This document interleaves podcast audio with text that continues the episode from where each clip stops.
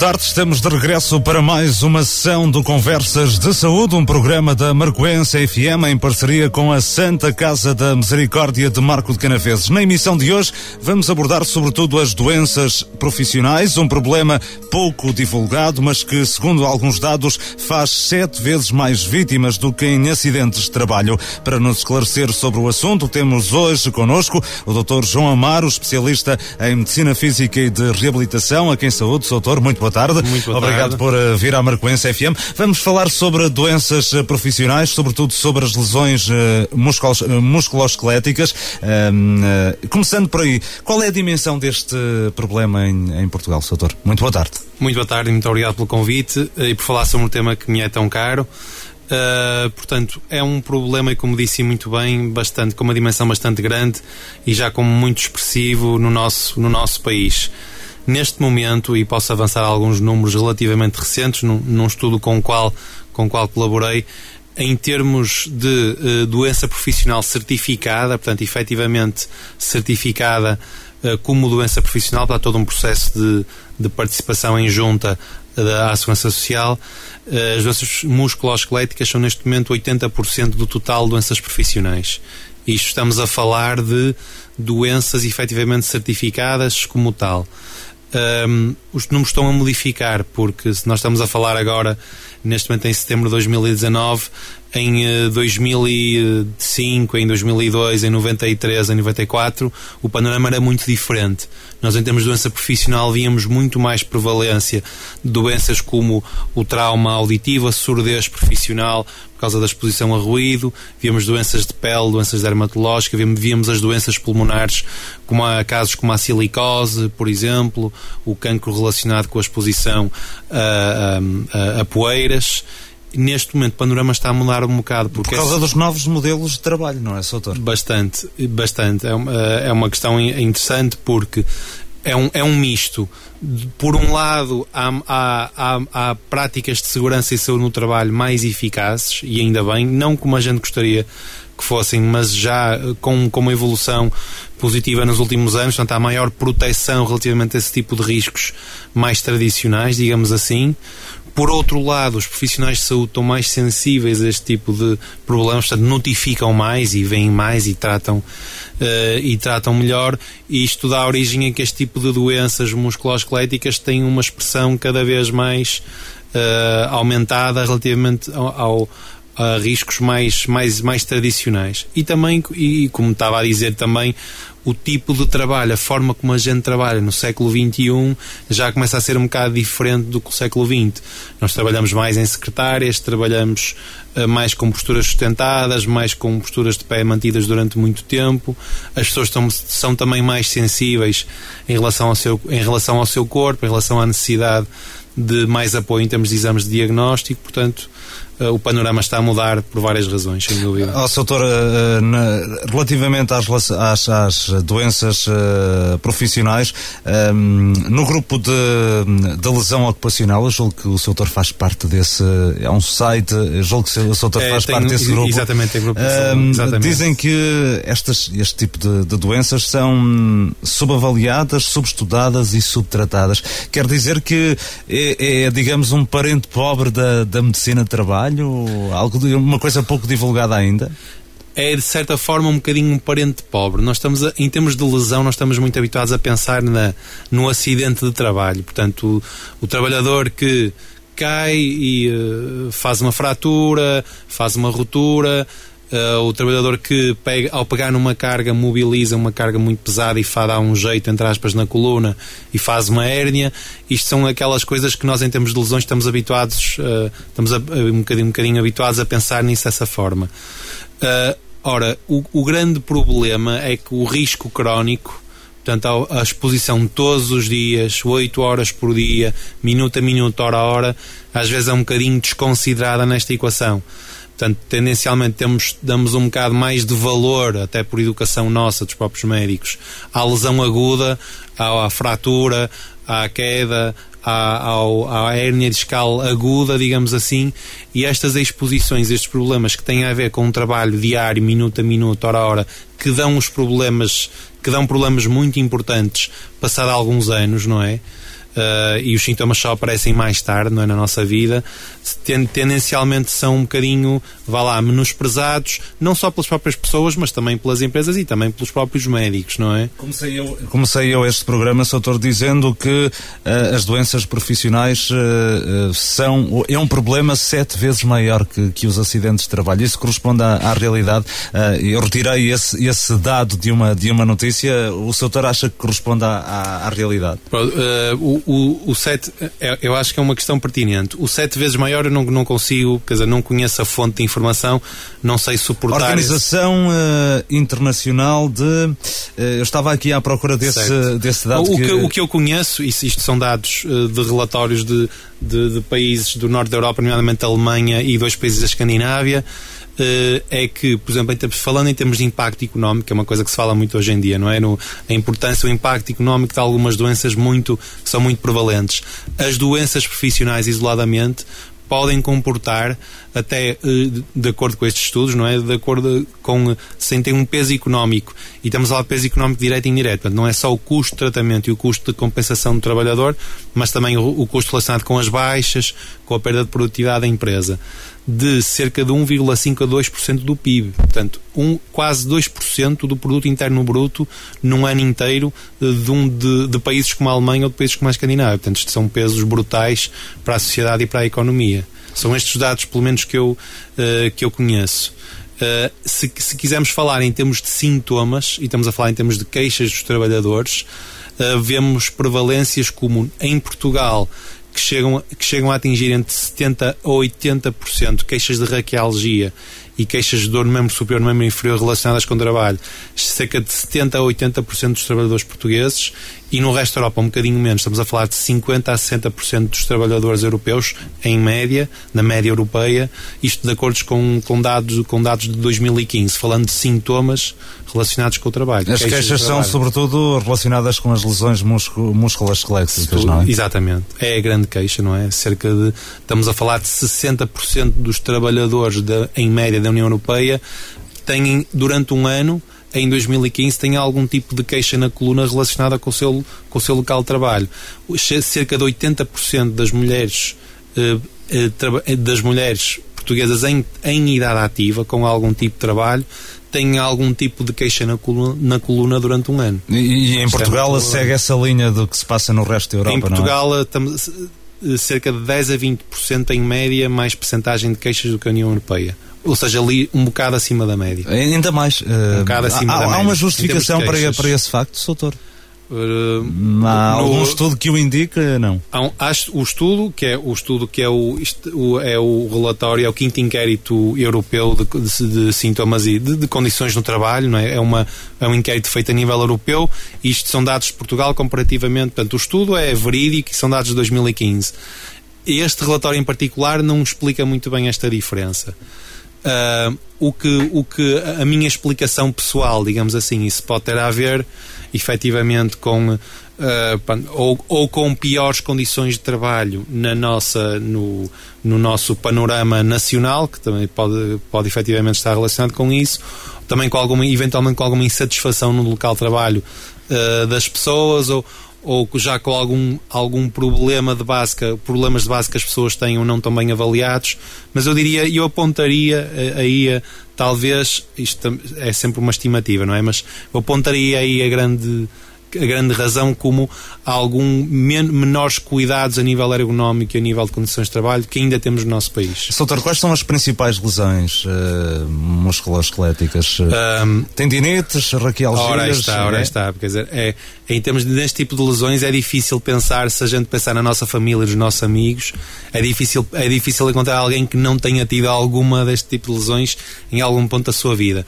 São coisas tão frequentes como o síndrome túnel cárpico, com umas tendinites da mão e do punho, com umas epicondilites, a epicondilite lateral muito conhecida, não é? Que, que é que muita gente tem, como as próprias tendinopatias, ou vá lá, tendinoses, ou uh, do ombro, as tais tendinopatias da coifa, que, que, que, no, fundo é uma, no fundo é uma inflamação crónica do ombro que tem fases mais agudas ou menos agudas, mas são as tendinites do ombro, isto dito de uma forma muito genérica, e depois as raquialgias, né, os problemas da, da coluna cervical, porque uh, são os problemas na, nas costas na, e, e nas, nas, chamadas cruzes, não é? Exatamente, exatamente, exatamente, exatamente. Esses são estes problemas que, para trabalhadores em idade ativa, claro, claro que já sabemos que parte destes problemas tem a ver com a própria idade e com o próprio avançar da, da, não é, de, com a própria natureza, digamos assim.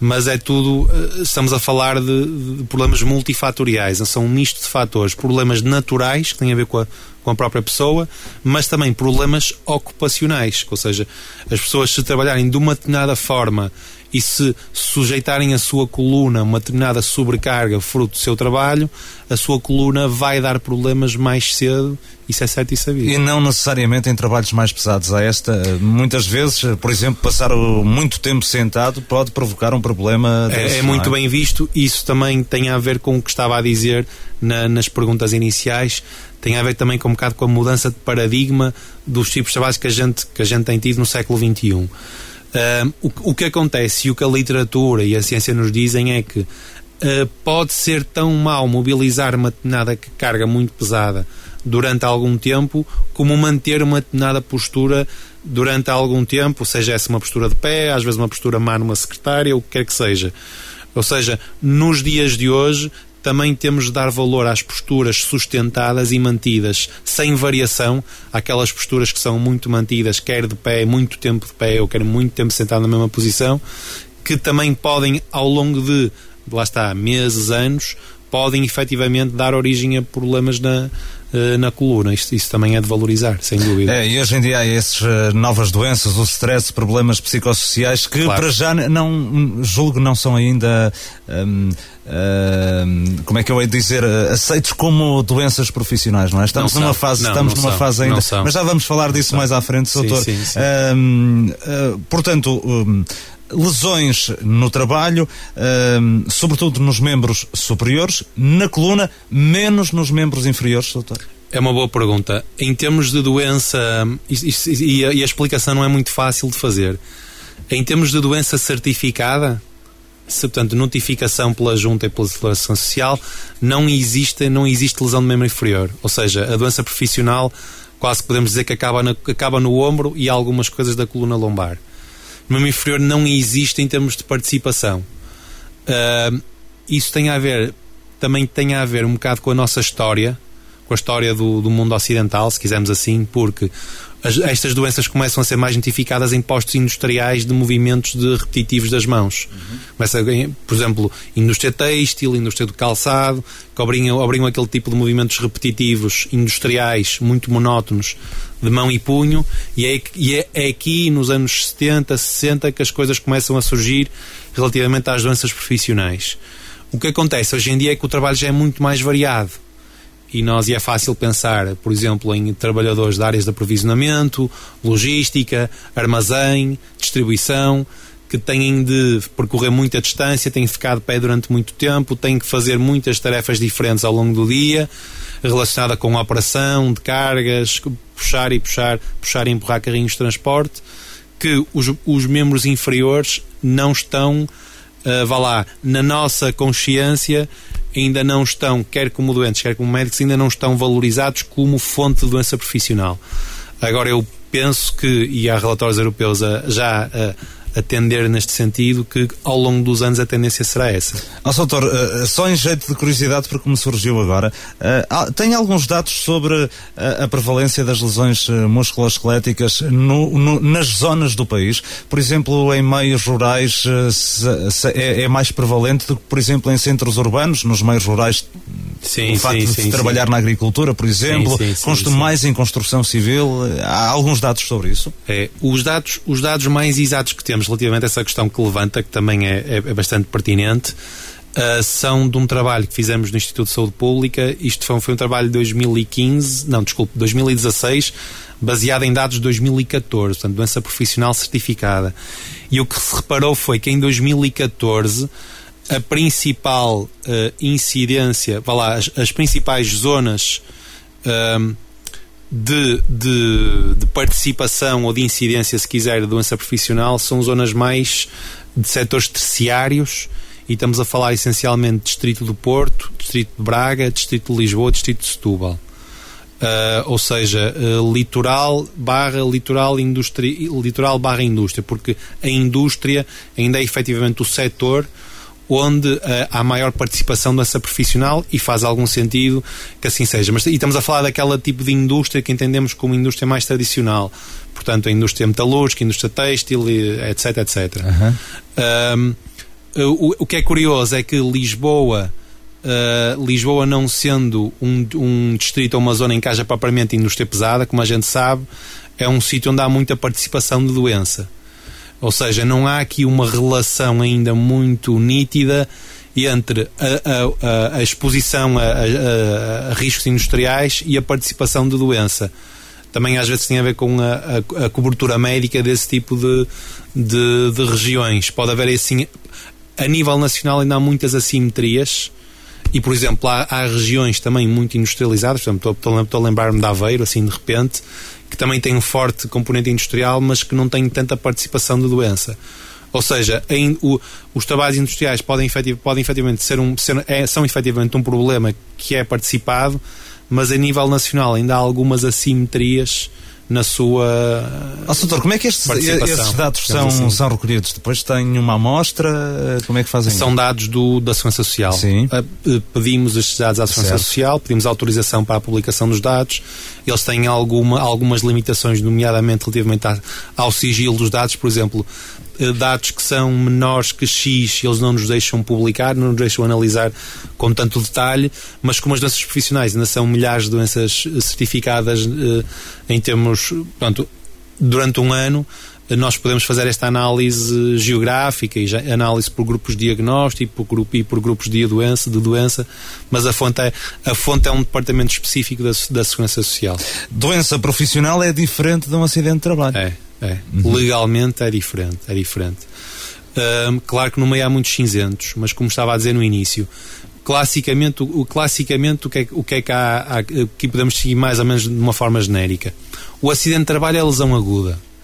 É o trabalhador que cai e faz uma fratura, faz uma ruptura de um tendão, a pessoa que faz um esforço a mobilizar uma carga e estava tudo bem até um determinado momento em que faz um esforço e a partir daí começa a doença e começa o problema Portanto, aqui na, na doença, no acidente de trabalho, há aqui uma lógica de, de há uma, uma lesão num determinado local e num determinado tempo específico. Portanto, há uma lógica aguda. E uh, a responsabilidade pelo tratamento e compensação do trabalhador, neste caso, recai sempre em Portugal. Isto não é sempre assim. Nas seguradoras. Nas seguradoras, na companhia seguradora.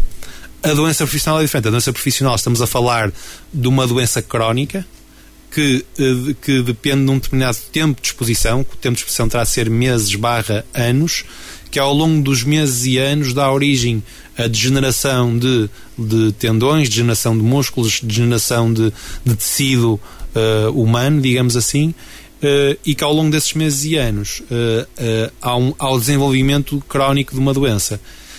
E neste caso a doença, neste caso há lugar a uma notificação, deve haver lugar a uma notificação de doença profissional, mas a responsabilidade, quer de tratamento, quer de compensação, recai sobre o Estado. Ou seja, há aqui uma dicotomia crónico, Estado e Segurança Social, agudo, companhia seguradora.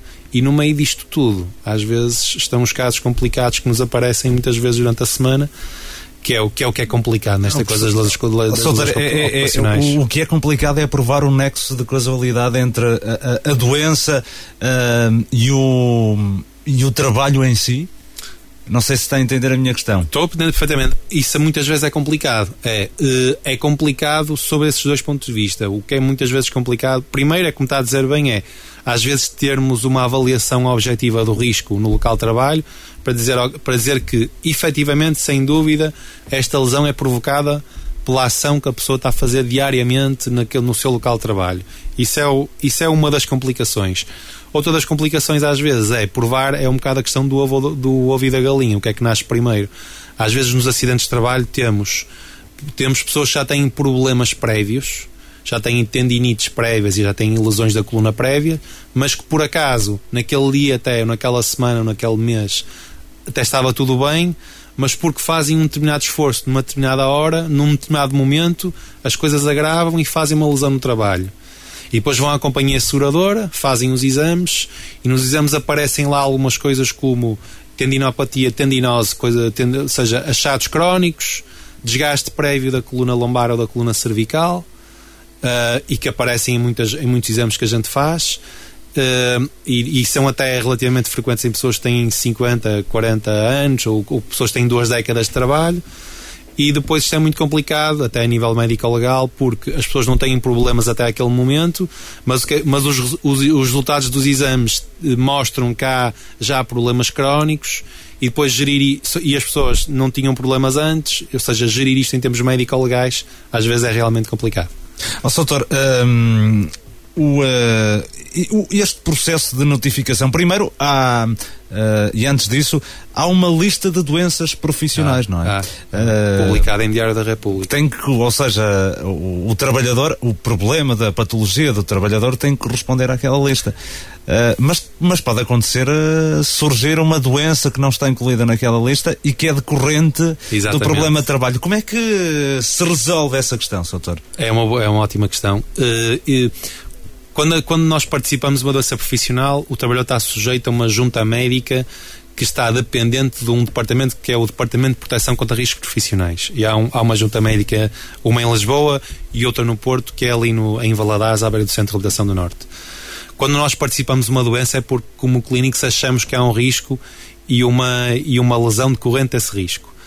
Uh, quando nós participamos de uma doença, estamos muito mais protegidos e estamos, e, ou seja, estamos mais, uh, como é que eu posso dizer, apoiados, de certa forma, quando a doença que a gente está a notificar faz parte da lista de doenças profissionais. Porque já foi, quer dizer que já foi uma doença validada como doença profissional. Agora, o que a lei diz, e isto está escrito na lei, é que qualquer doença, seja ela qual for, pode, mesmo que não esteja presente na lista, se nós, como clínicos, provarmos que há uma, um nexo de causalidade e há uma exposição, um determinado risco que provoca aquela doença, essa doença pode perfeitamente ser considerada como doença profissional. Agora, às vezes é um bocado o que eu acho pode ser diferente do que a junta médica da doença profissional ou os peritos do Tribunal de Trabalho acham que seja passível de, de seja de ser validado como doença profissional. Uh, portanto, as opiniões são, as opiniões são uh, não, não há consenso. E relativamente a isso não há consenso. O que se pode dizer é que qualquer doença pode ser considerada como doença profissional desde que haja uma prova, isto é o que a lei portuguesa diz, e que se essa doença já estiver na lista de doenças profissionais, isso facilita-nos a vida porque já está validada como doença profissional. Pode acontecer é o doutor ter um trabalhador que tenha um problema que acha que uh, o doutor acha que, que aquele trabalhador tenha um problema que é uma doença profissional Sim. e alguém, uh, não sei se será no Centro Nacional de Proteção contra Riscos Profissionais, é, sim, decide que não é, pode acontecer Pode isso. acontecer, pode acontecer, pode acontecer. E já me aconteceu. Uh, já pode acontecer. O mais natural é que isso não aconteça, porque quando uma pessoa faz uma notificação, uhum. tem uma determinada opinião, há um determinado risco, nós não fazemos a notificação só porque estamos a pensar em algum nível de risco prévio e, e fundamentamos a nossa participação. Agora, é como tudo na vida, não é? O colega pode, a junta médica, por, um, por razão, seja por que razão for, por que razão clínica ou outras, não é? Também há, há, muitas vezes há outros fatores aqui associados, seja por que razão for, podem não concordar. E o trabalhador também tem o direito de discordar da, da decisão da junta e pode, pode também avançar com um processo de, pode não aceitar essa decisão. O processo de, de notificação da doença profissional começa por aí, por uh, indicação ao Centro Nacional de, de Proteção contra sim, Riscos sim, Profissionais? Sim. É um modelo, é um, é um modelo relativamente simples, são dois modelos, uh, são dois proformes que é preciso preencher, um pelo médico, outro pelo trabalhador, acompanhado dos respectivos exames de diagnóstico, de, de outros relatórios de avaliação de risco que as pessoas tenham, uh, tenham e depois é feita uma participação uh, ao centro, portanto, a resposta é um bocadinho lenta, lenta demais, na minha opinião, uh, mas o processo de notificação é relativamente simples e pode e deve, aliás, está na lei que até é obrigatória. Uh, a partir do momento em que qualquer clínico, qualquer médico suspeite uma doença profissional, deve efetivamente notificar. Isso não, não há, independentemente da especialidade ou local de trabalho, se há uma suspeita, ela, a doença deve ser notificada. Soutor, numa das notícias eh, que eu li a, a, preparar este, este programa, das poucas que consegui encontrar sobre estas doenças uh, profissionais, uh, numa delas, e confesso que estava relacionada com uma notícia que envolvia sindicatos, uh, diziam que há muitas vezes pressão sobre os médicos por causa deste, desta questão das doenças profissionais. Existe, efetivamente? pois, isso é uma, é uma questão, pois, é uma Vá lá. Eu, eu não, Pressão dizer... por parte das entidades trabalhadoras, obviamente. Estamos aqui já a sair um bocadinho do Pronto, âmbito, é, é? Fora do âmbito mais clínico da, da, questão. O que se diz, isto também depende é um bocado, naturalmente, naturalmente que hum, isto, quer dizer, é sempre um jogo, é um jogo complexo, porque cada trabalhador tem a sua, tem a sua entidade empregadora, tem a sua empresa, seja ela pública ou privada, as, as entidades empregadoras têm dever, tal como o trabalhador, estamos tendo, todos temos direitos e deveres, têm os seus uh, deveres e, e, e, parte dos deveres é assegurar a saúde dos trabalhadores e responsabilizar-se por qualquer doença que esteja relacionada com o trabalho.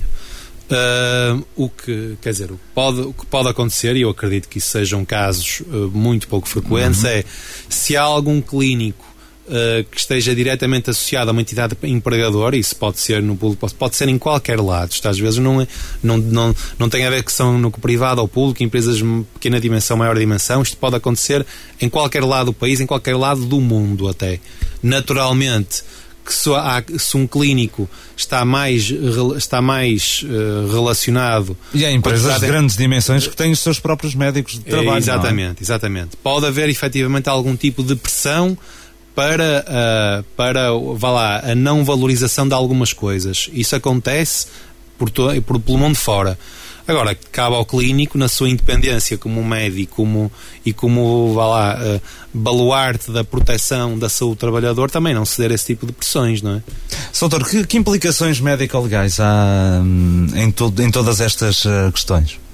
Implicações médico-legais. Pronto, efetivamente, as implicações médico-legais neste caso têm a ver com a proteção do, do trabalhador. Uhum. É um bocadinho como nos acidentes de trabalho, em termos de. Ou seja, inclusivamente a lei que, que regulamenta a compensação do trabalhador a, a, a, legislação das doenças profissionais está exatamente no mesmo decreto-lei dos acidentes de trabalho.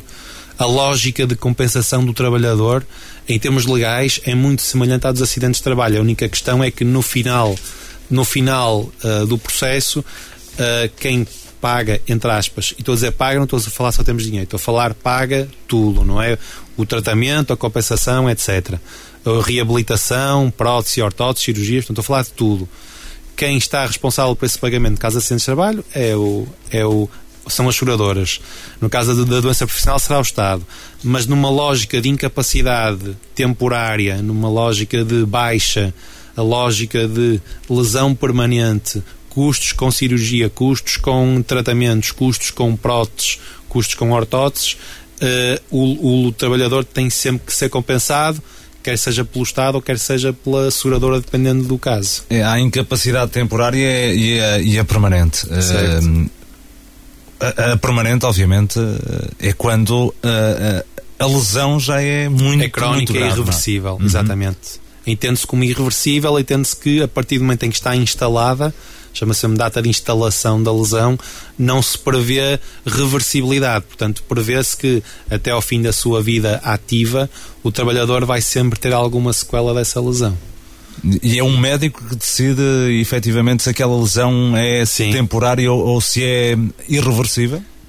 Sim, em, em capacidade temporária é, é o que a gente entende como uma baixa, certo. é a vulgar baixa, uhum. que neste caso é uma baixa por acidente de trabalho ou baixa por doença profissional. Uh, o, uh, a partir do momento em que se dá o processo como findado, ou seja, em que o doente já passou por um processo de ou cirurgia ou não, ou tratamentos médicos, ou reabilitação, seja o que for, dá-se a lesão como estabilizada. E aí o doente é avaliado numa junta com um colega que tem uma, uma especialização em dano corporal e são esses colegas especializados em dano corporal que vão determinar qual é o tipo, qual é a percentagem de incapacidade, o tipo de incapacidade do trabalhador para o, para o resto da vida. Uh, quem, quem, quem tem um, este tipo de, de problemas, uh, Soutor, há vários sintomas, não é? A dor, aquela sensação de dormência, a sensação exatamente. de peso, a perda de força, são apenas alguns dos, dos sintomas? São, são, exatamente. Dependendo do tipo de tecido que está afetado, há vários tecidos que podem estar afetados. Podemos ter tendões afetados, músculos afetados, articulações afetadas e podemos ter nervos afetados.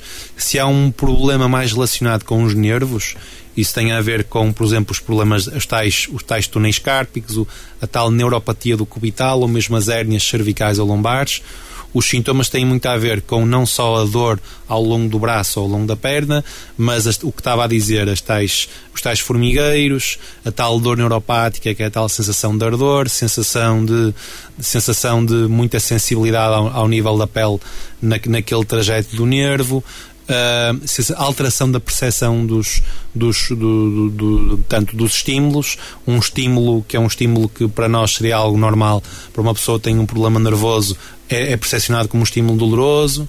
E a nível articular, são mais sintomas relacionados com dor, uh, dor, dor articular, rigidez, inflamação, perda de mobilidade, uh, sensação de perda de força também. A, a, perda de força cai um bocado nos dois lados. Nós tanto tempo podemos ter uma perda de força, quer por uma lesão do nervo, porque a informação não chega ao músculo, quer por uma, uma questão articular em que pela dor há uma defesa no movimento e as pessoas também têm perda de força. Como é que se tratam esses problemas, doutor? Uh, uh, tratam-se da forma mais multidisciplinar possível.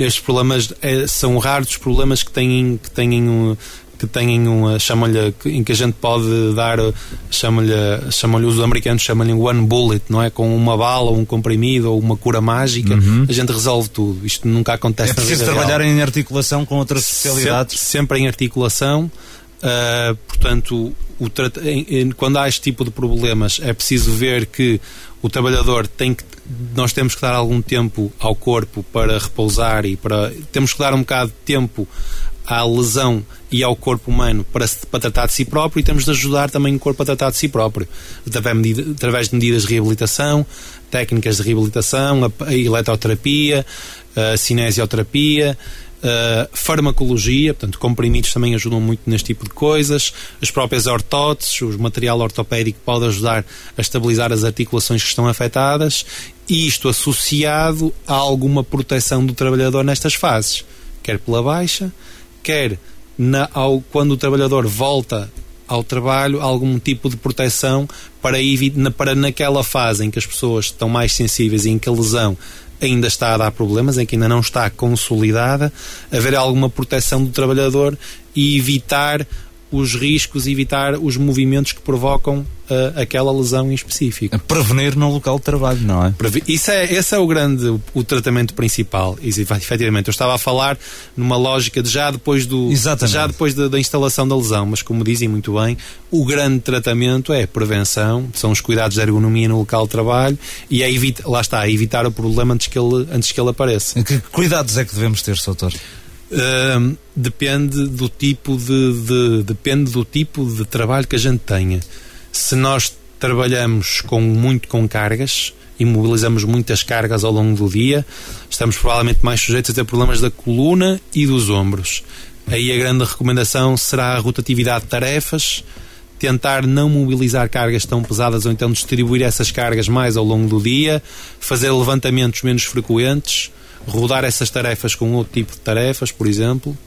Se, se, se, trabalhamos num contexto mais de postura sustentada, estamos muito tempo de pé, estamos muito tempo numa, numa secretária, temos de pensar naqueles cuidados relativamente a evitar pôr o stress nas articulações relacionados com as posturas sustentadas. E estamos a falar de apoiar bem os cotovelos, manter uma, uma, uma posição neutra da coluna cervical e da coluna lombar, manter os pés bem apoiados quando estamos a trabalhar na secretária uh, manter, uh, manter o, o, nosso equipamento de trabalho a uma distância a uma, a uma distância razoável de trabalho, manter um monitor à nossa frente uh, mais ou menos ao, ao, ao nível dos olhos Uh, pronto, dependendo do tipo de trabalho que a pessoa esteja a fazer, temos, teremos de ajustar aí os cuidados. Soutor, e em caso de stress, é que não é assim uma coisa visível, não é? Nem consta é visível, sequer da é lista é visível, de doenças profissionais. Lista, não, não. Isso é outra, isso é outra. Sim, e nós, nós Temos aqui muita matéria é para muito, discutir, não é? É muito extenso. E nós estamos a falar de lesão musculoesquelética, está aprovado que o stress psicossocial é um, também um fator de risco para o desenvolver da doença musculoesquelética. No fundo, no fundo, quando estamos a sujeitar o nosso corpo a um stress, fatores de stress, não é? De uma forma geral, sejam eles musculoesqueléticos clássicos ou sejam eles também psicológicos, estamos sempre a contribuir para um caldo que depois vai dar origem à lesão, à lesão crónica. Soutor, nós aqui abordamos sobretudo as lesões musculoesqueléticas, mas, por exemplo, até aqui nesta região sim, sim, uh, sim, há, há, muitos outros problemas, como ah. a questão da, da silicose. Exatamente. É? Uh, são a surdez também. Surdez profissional, são, são outros problemas também que, estão, que são muito frequentes, não é? São muito frequentes, são muito frequentes. A surdez profissional, logo a seguir à lesão musculoesquelética, a mais frequente a nível nacional é a surdez profissional. E os problemas respiratórios são, vêm logo em terceiro. Em termos de, uh, em termos de lesão do trabalhador, uh, podemos até dizer que por exemplo, problemas, como está a dizer, como, a, como as pneumoconioses, como as, os problemas respiratórios crónicos, que até podem ter uh, problemas muito graves, como a insuficiência respiratória restritiva, ou até as neoplasias, o cancro, o epitélio, etc., do epitélio pulmonar, etc., etc., são, em termos de saúde, mais críticos, porque os trabalhadores podem morrer por causa disso. Efetivamente, as pessoas podem, podem até morrer por causa disso. Agora, não são é tão frequentes em termos de em termos de nacionais, em termos de, vá lá, saúde pública, se quiser, as lesões musculoesqueléticas acabam por ter neste momento um bocado mais de atenção porque têm um peso gigante na, na nossa, no nosso, na nossa produtividade e, e no, na, nas, nas, nossas empresas. Agora, como dizia bem, as pneumoconioses, os, a sílica, Uh, uh, até o, Temos até, aqui uma zona de pedra, por exemplo. É, uma zona muito conhecida de pedra, não é? Em que muitos trabalhadores, muitos trabalhadores estão afetados é uma doença muito relevante em determinadas áreas geográficas e nós aqui no Marco temos efetivamente muita exposição por causa da indústria que temos ao nível, ao nível da, da, da pedra, uhum. uh, não é? Que, que, há muita indústria aqui uh, neste, nesta, nesta lógica, neste, neste tipo de indústria. Portanto, é, é efetivamente um problema assinalável nesta região e é um problema particularmente crítico porque pode, não é só uma questão de dor, não é só uma questão de perda de mobilidade. vezes são problemas mais uh, silenciosos, não é? Uh, se são, é podemos dizer assim, não... São porque não dão dor e não dão problemas durante muitos anos. E quando dão problemas, normalmente é já em fases muito avançadas da doença. Soutor, na Santa Casa da Misericórdia ou a Santa Casa da Misericórdia, o que é que disponibiliza nesta área? Uh, o, o, portanto, nesta Santa Casa da Misericórdia temos uh, a este nível falando no caso particular da lesão da lesão articular e musculoesquelética temos portanto temos temos um temos bons temos um serviço de reabilitação bastante completo digamos assim portanto temos temos uh, vá lá o, o privilégio de ter um serviço de reabilitação que é, que é bastante completo em termos de abordagem portanto que não tem só técnicas as, as, as técnicas manuais clássicas uh, temos também uma boa eletroterapia no sentido em que temos não só eletroterapia clássica, como uh, já aparelhos mais avançados, como laser, ondas de choque, etc. E também temos a hidroterapia, que é muito importante na recuperação dessas profissionais e de, e de acidentes de trabalho. Portanto, em termos de, de abordagem, em termos de recuperação destas doenças, estou a falar naturalmente doenças articulares, uh, e também não só, e também doenças respiratórias, temos um leque uh, quase, eu diria que perto de uma, de uma oferta terapêutica a nível hospitalar, de um serviço hospitalar. Uh, normal, entre aspas, digamos assim. Portanto, temos uma, uma, oferta, um leque bastante vasto de opções na recuperação de, de lesões.